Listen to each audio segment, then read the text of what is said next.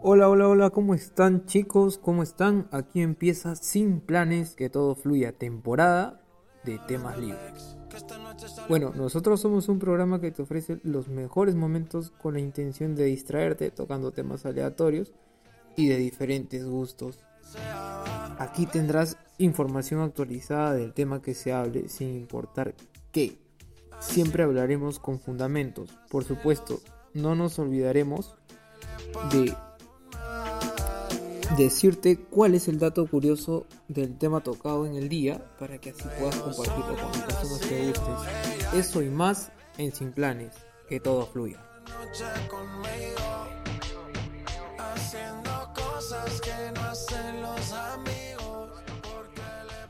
Bueno, el tema de hoy será que China limita los videojuegos para niños y adolescentes.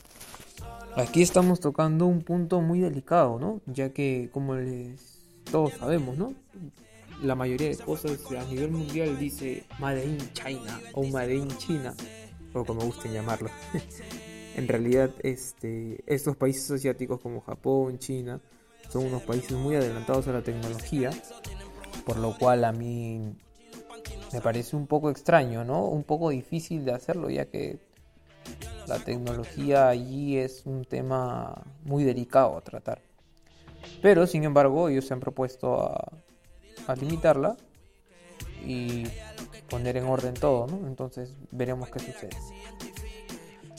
Siguiendo con el tema, vemos lo que han anunciado, pues, es que el gobierno de China ha propuesto una nueva ley que limita el acceso a los videojuegos para los menores de edad.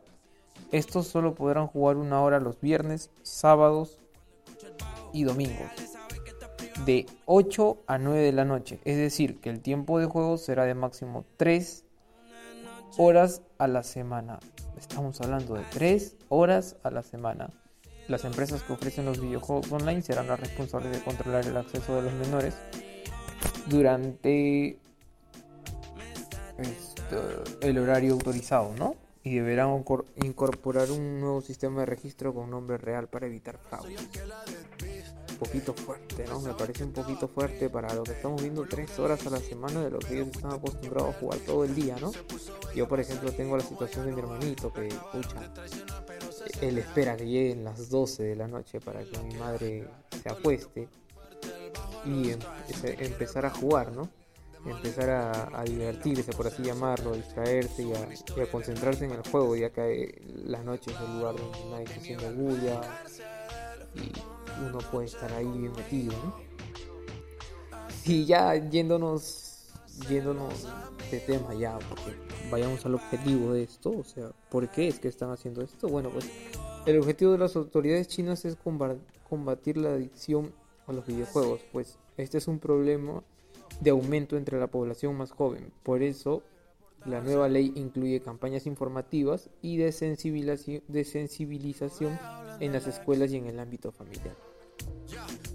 Me parece muy bien, muy bien que quieran arreglar el ámbito familiar, ¿no? Ya que hoy en día, como les decía, o sea, no es solo en China, sino a nivel mundial es que los niños están tan metidos a las redes, a los videojuegos, entre otras cosas, que ya se olvidan de compartir en familia y, de disfrutar ¿no? del día a día, de, lo que estamos viviendo realmente, ¿no? de la realidad.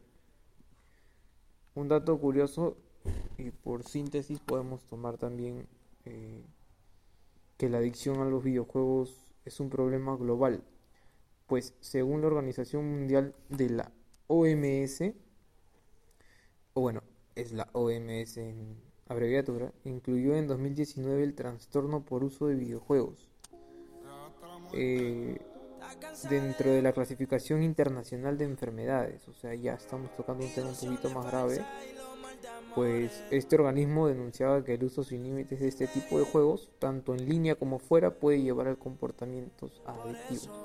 Pues bien chicos, miren, el dato curioso aquí es que ya la cerveza, los licores, el trago, por así llamarlo en general, el uso de drogas, cigarrillos, no solo son ellos los adictivos, sino también ya tenemos dentro de los clasificados a los videojuegos, ¿no?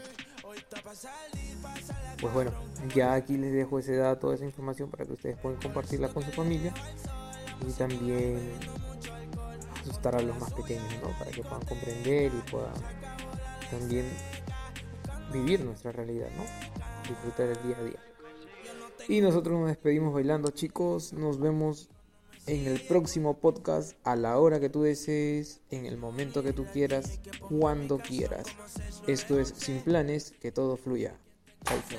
Si estamos aquí, ¿qué hacemos entonces? Tú te duras desde que tengo seis. Hace tiempo que ya no te veo. Háblame de ti, pero no le